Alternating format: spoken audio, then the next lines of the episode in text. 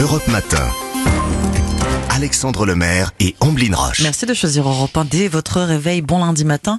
24 octobre aujourd'hui, c'est maintenant l'histoire dingue d'Anissa Dadi. Et alors que les stations-service sont en train petit à petit de retrouver une activité normale, eh bien Anissa, ce matin, vous avez trouvé le plein d'essence qui vide le compte en banque. C'est exactement ça. C'est vrai qu'on a vu ces derniers jours dans quelques stations ouvertes et réapprovisionnées, parfois les prix s'envolaient. Euh, mais l'histoire de ce matin est si dingue que vous allez avoir du mal à me croire.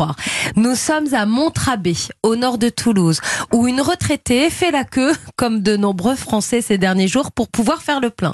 Cette fois-ci, les gens devant elle repartent sans se servir en essence. Là, elle voit une pancarte qui annonce que la station ne distribue plus de tickets de carte bleue pour un problème informatique. Elle croit alors que les gens quittent la station pour ça. Sauf qu'en fait, Satya, qui s'est aventurée dans une station dont les totems de prix affichaient 7 euros 77 le litre pour le gasoil n'était pas très inquiète. En fait, elle voit afficher 7,77, sauf que pour elle, 777, elle pense à un bug informatique. Ah oui, d'accord. Et elle se dit, tiens, bug informatique, comme pour les tickets de caisse non distribués.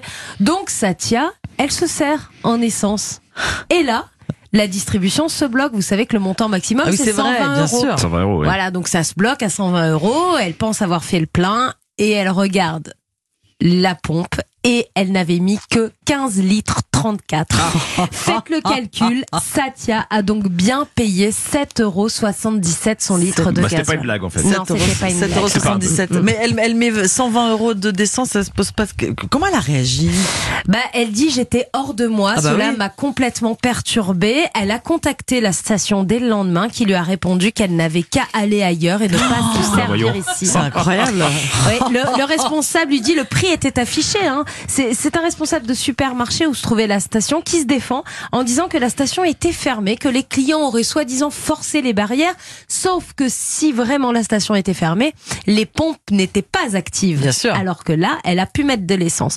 Contactée par BFM, le ministère de l'économie a aussi été sollicité pour cette histoire et, Oui. et le ministère explique plutôt que de fermer les pompes, le gérant a préféré mettre un prix selon lui prohibitif de 7,77 euros, prix également affiché sur le totem et fermer l'accès à la station par des barrières. Les barrières ont été repoussées par les automobilistes pour accéder tout de même aux pompes.